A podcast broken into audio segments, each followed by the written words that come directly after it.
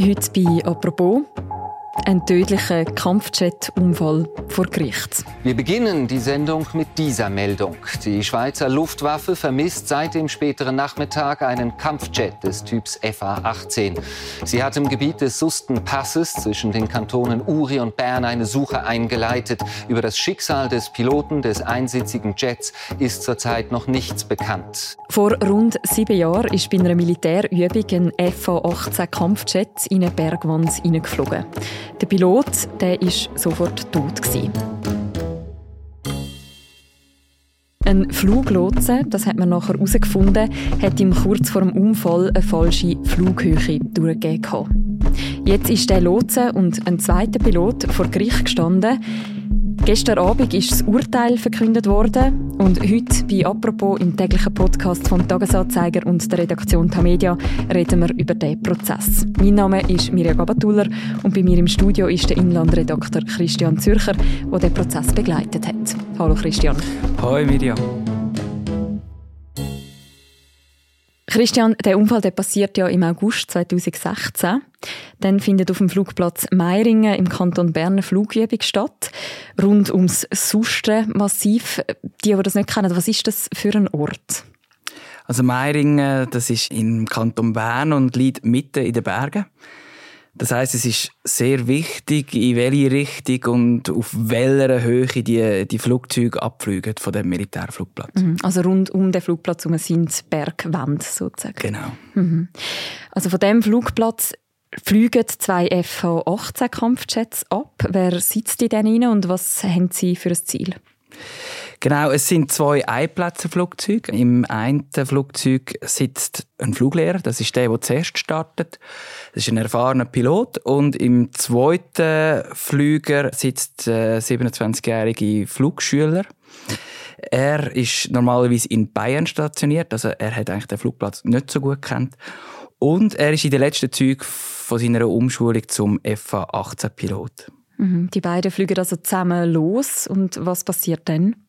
Ja, sie begeben sich eigentlich auf eine Mission, also eine Übungsmission, wo sie steigen. Also sie starten innerhalb von 15 Sekunden und sollten sich dann am Himmel oben treffen, wo sie dann nachher eine Kampfsituation mit einem F5 würden simulieren.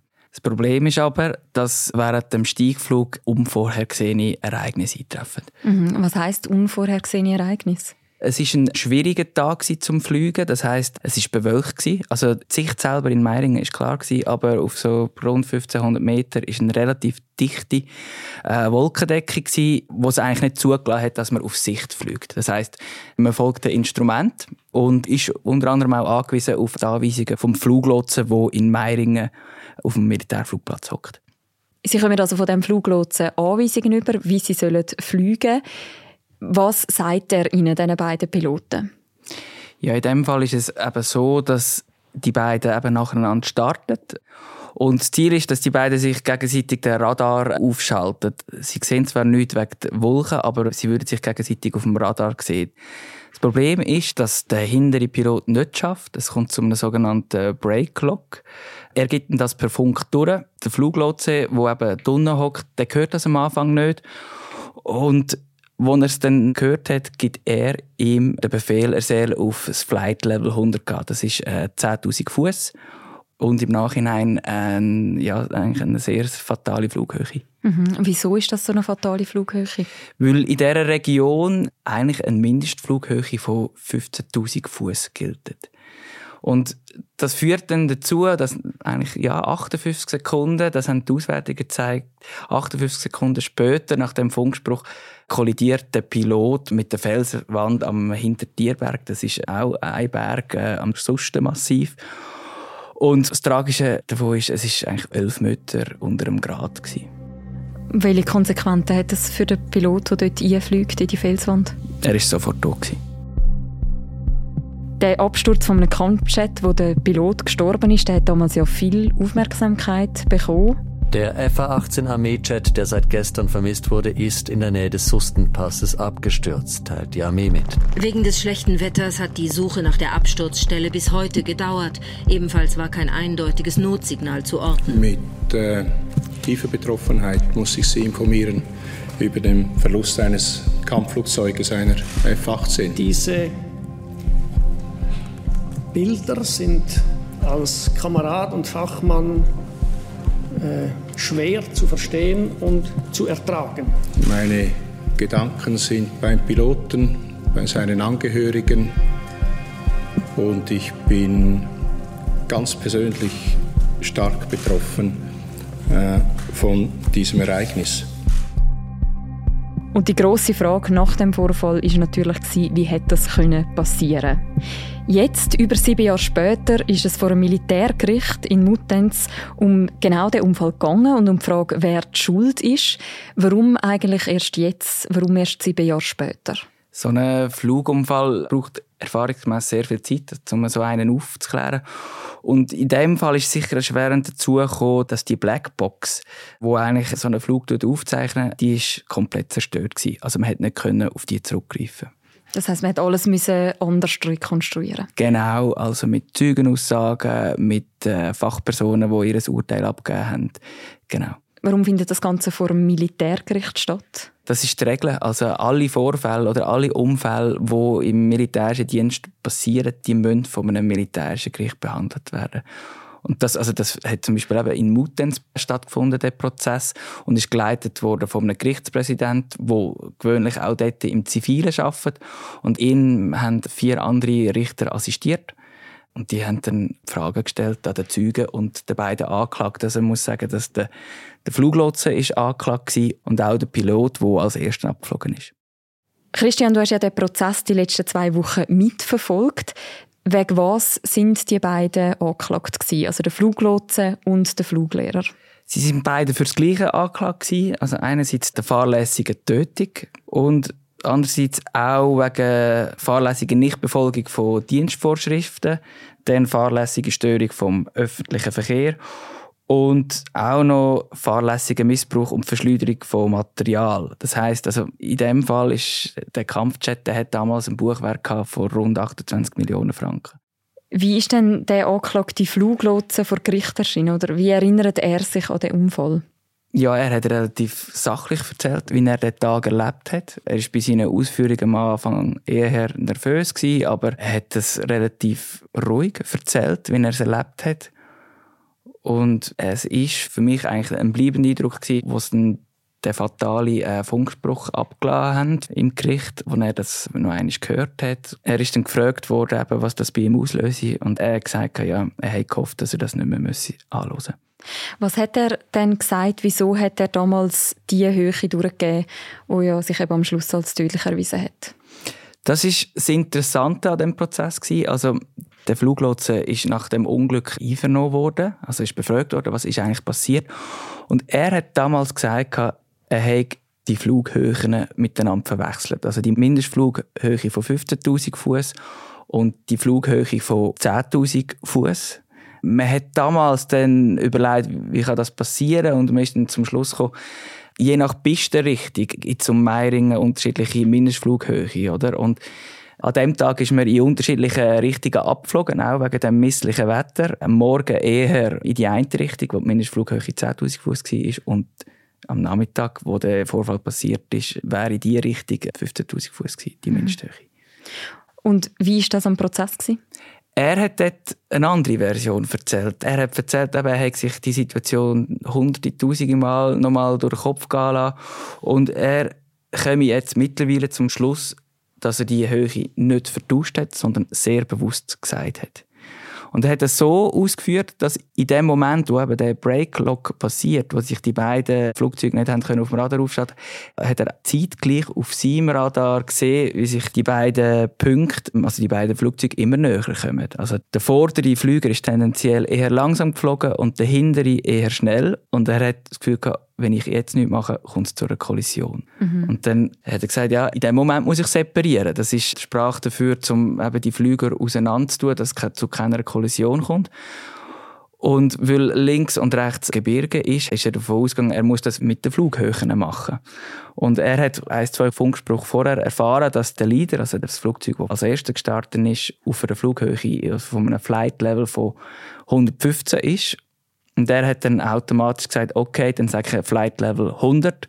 dann können sie nicht miteinander zusammentatschen. Man muss sagen, er hat auch ziemlich schnell den Fehler bemerkt. Ja, das ist die Frage. Ähm, Im Nachhinein spät, oder? Aber in dem Fall, ja. Er sagt 20, 30 Sekunden später hat er gemerkt, oh nein, das kommt nicht gut, oder? Weil eben die Mindestflughöhe von 15.000 Fuß, die ist mit diesen 10.000 Fuß, die er gesagt hat, massiv unterschritten. Also es könnte gefährlich werden, genau. Mhm. Und dann ist Hektik ausgebrochen. Was hat er denn gemacht? Er hat ein Problem gehabt. Er hat die beiden Flüger bereits an die Einsatzzentrale, die in Dübendorf ist, übergeben. Das heißt, die haben die Funkfrequenz gewechselt. Er hat darum nicht mehr können, die Piloten direkt anfunken und sagen, du musst rauf, du musst steigen. Hat dann also müssen das Telefon in die Hand nehmen, hat Dübendorf angerufen. Es hat leider die falsche Person das Telefon abgenommen, wo nicht für den Trailer, also für den zweiten Flüger zuständig war. Der musste dann am Kollegen das Telefon weitergeben, wo auch wieder Zeit vergangen ist. Und dann schlussendlich ist der Punkt auf seinem Radar einfach stehen geblieben. Also er ist mit dem Gebirge kollidiert. Der andere Pilot hat dann noch gesagt, er sehe Black Smoke, also schwarzer Rauch. Man hat das in den Tonaufnahmen dann auch gehört, äh, wo vor Gericht abgespielt wurde sind. Und in dem Moment hat der Fluglotse gemerkt, es ist nicht gut gekommen mhm. und ist dann zusammengebrochen. Das ist ja wirklich so eine Verkettung von Ereignissen, die am Schluss zu dem tragischen Unfall führt. Wie hat jetzt das Gericht in dem Fall entschieden? Sie haben den Fluglotsen schuldig gesprochen wegen fahrlässiger Tötung. Und der Pilot, der ist freigesprochen worden. Vielleicht noch ein, zwei Wörter zu dem Pilot. Ihm hat man vorgeworfen, dass er die Richtlinie nicht eingehalten hat vom Steigflug. Also er ist steil unterwegs und eher zu langsam. Das hat einerseits zu dieser Unfallsituation geführt und andererseits auch mutmaßt man, dass der Winkel zwischen den beiden Flügern zu steil war. Das heißt, dass sich die beiden Radar nicht aufeinander aufschalten oder Gleichzeitig muss man sagen, eben, er hat mit den Bedingungen gekämpft. Also er hat zweimal den Nachbrenner müssen zünden. Das heißt, er hat mehr Schub gegeben, dass er das notwendige Tempo erreicht. Und gleichzeitig kann man sagen, dass der hintere Flüger, der, der schlussendlich äh, verunglückt ist, den falschen Startmodus angewandt hat. Also man, man redet da von einem Quebec-Climb. Mhm. Und er ist in einem Normal Climb äh, abgeflogen, also eher zu flach und schnell was sicher auch dazu beigetragen hat, eben, dass es zu dieser Situation, zu diesem Breaklock gekommen ist. Mhm. Das Gericht hat den vorderen Pilot also freigesprochen. Anders beim Fluglotsen. Dort haben sie ihn für schuldig befunden wegen fahrlässiger Tötung. Was bedeutet das Urteil? Ja, einerseits, dass er schuldig gesprochen worden ist. Andererseits kann man sagen, dass der Auditor, das ist der, der militärische Ankläger, er hat eigentlich eine bedingte Gefängnisstrafe gefordert, also zwölf Monate. Das ist abgeschwächt worden. Also, das Gericht hat ihn zu einer Geldstrafe von 60 Tagessätzen zu 170 Franken verurteilt, aber auf einer Probezeit, oder? Und was man sicher auch sagen kann, er muss Gerichtskosten zahlen in der Höhe von rund 40.000 Franken. Entscheidend aber ist, er ist schuldig gesprochen worden. Das heißt, das Gericht sieht auch seine Schuld irgendwie als erwiesen an. Fluglotsen haben ja in so einer Situation, wie wir sie heute in diesem Podcast geschildert haben, eine wahnsinnig grosse Verantwortung. Was bedeutet das jetzt auch für den Beruf? Ja, das hat man eben schon während dem Prozess eigentlich recht gut können feststellen. Also das bewegt die Leute. Es sind sehr viele Fluglotsen äh, vor Ort gewesen. Die haben in den Pausen miteinander diskutiert, die Situationen besprochen. Sie haben auch mal aufgeschnauft bei Fragen oder wo dann schlussendlich auch das Tondokument abgespielt wurde, ist es mucksmüsli still gewesen. Und auf deine Frage, was das bedeutet, ich glaube, es belastet sie. Oder? Weil sie spüren, durch ihre Fehler können sie eins zu eins vor, vor Gericht landen und schuldig gesprochen werden. Oder? Und vielleicht, was auch noch interessant ist, unter den Fluglotsen gibt es wie einen Ehrenkodex. Also wenn ein Vorfall passiert oder ein Unfall, dann meldet man das. Also ein Vorfall ist auch, wenn ein, ein Mindestabstand nicht eingehalten wird. Also Flugzeuge können sich nicht duschieren, aber es, wird potenziell gefährlich, oder? Und es hat schon mal so einen Fall gegeben, das war im 19. wo äh, ein Schweizer Fluglotse rechtskräftig ähm, verurteilt worden ist. Während seinem Dienst haben sich eben zwei Flugzeuge angelöchert. Und das Bundesstrafgericht in Bellinzona hat ihn dann schuldig gesprochen wegen fahrlässiger Störung vom öffentlichen Verkehr, oder? Am Tag später ist es dann eben zu Verspätungen und Einschränkungen im, im Flugverkehr gekommen, weil sich etwa ein Dutzend von den Skyguide-Mitarbeitenden krank gemeldet haben, oder? Mhm. Sie haben offenbar Angst gehabt, auch einen Fehler zu machen oder haben sich nicht fähig gefühlt, zum Arbeiten zu gehen. Ein sehr bekannter Fall ist ja auch der Absturz von Überlingen, wo wir auch einen eigenen Podcast mal dazu gemacht haben, wo wir auch gerne noch im Beschreib zu dieser Episode verlinken. Auch dort ist das, der Absturz zurückzuführen auf einen Fehler von einem Fluglotsen. Wie oft passieren denn so schlimme Flugunfälle jetzt gerade auch im Militär? Hey, das ist eine schwierige Frage. Also was man dazu sagen ist, dass seit 1941 bei der Schweizer Luftwaffe äh, rund 400 Flugunfälle gegeben hat mit etwa 350 Todesopfern. Mhm. Das heißt, passiert das öfters als in der zivilen Luftfahrt? Das kann ich äh, so nicht sagen, aber was ich kann sagen ist halt, dass sich die zivile und die militärische Luftfahrt in so in ein, zwei Grundsätzen unterscheiden. Oder in der zivilen Luftfahrt heißt Safety First. Und in der militärischen heißt es Mission First, Safety Always. Und das ist vielleicht auch ein Grund gewesen, warum man eigentlich bei dem schlechten Wetter an dem Unglückstag, dass man gleich auf die Mission gegangen ist, oder? Weil eben im Kriegsfall oder im Ernstfall kann man ja nicht sagen, ah, schlechtes Wetter, wir können jetzt nicht fliegen, oder? Und dass das dann risikoreicher ist, ist, ist wie selbsterklärend. Hat denn der Unfall auch etwas verändert? Ja, also einerseits ist die Radaranlage, wo die Fluglotsen damit arbeiten müssen, die ist erneuert worden. Die haben mit einem sogenannten Radar 69 müssen arbeiten. Also wie der Name sagt, das ist ein, Relikt aus dem letzten Jahrhundert. Der eine die Züge, wo vorgeladen worden ist, ein anderer Fluglotse, der damals mit dem Anklagten im gleichen Raum der hat das Gerät als grässlich und super primitiv beschrieben. Man muss aber auch dazu sagen, dass der Unfall wohl auch mit einer moderneren Anlage passiert wäre. Genau. Das, also das ist eine Neuerung. Und die andere Neuerung ist, dass das Startintervall von 15 Sekunden auf 20 Sekunden erhöht worden ist, auch zum Verhindern, dass es äh, zu einer so einer Break-Clock kommen kann. Der angeklagte Lotse und jetzt verurteilte Lotse, der hat ja nach dem Unfall auch mit dieser Schuld müssen umgehen Wie hat er das gemacht in den letzten Jahren? Ja, also ins Detail weiß ich das natürlich nicht, aber er hat sicher eine Auszeit genommen er hat dann nach der Auszeit wieder müssen Schulungen machen und er schafft heute wieder in Meiringen auf dem Militärflugplatz. Und vielleicht noch das Berührende daran ist, kurz nach dem Unglück hat die dort stationierte Staffel 11 ihm ein Kärtchen überreicht, wo alle unterschrieben haben und sie haben ihm gesagt, dass, eben, dass sie ihm eigentlich das Vertrauen aussprechen und eigentlich äh, würden begrüßen, wenn er weiterhin auf dem Flugplatz Meiringen würde arbeiten würde. Nach dem Urteil ist das aber wahrscheinlich jetzt nicht mehr weiterhin der Fall. Hey, ich habe den Arbeitgeber gefragt vom Lotsen und sie haben gesagt, sie gehen davon aus, dass er auch weiterhin, also auch nach einem Schuldspruch, wird in Meiringen weiter arbeiten können. Danke vielmals, Christian, für das Gespräch. Sehr gerne.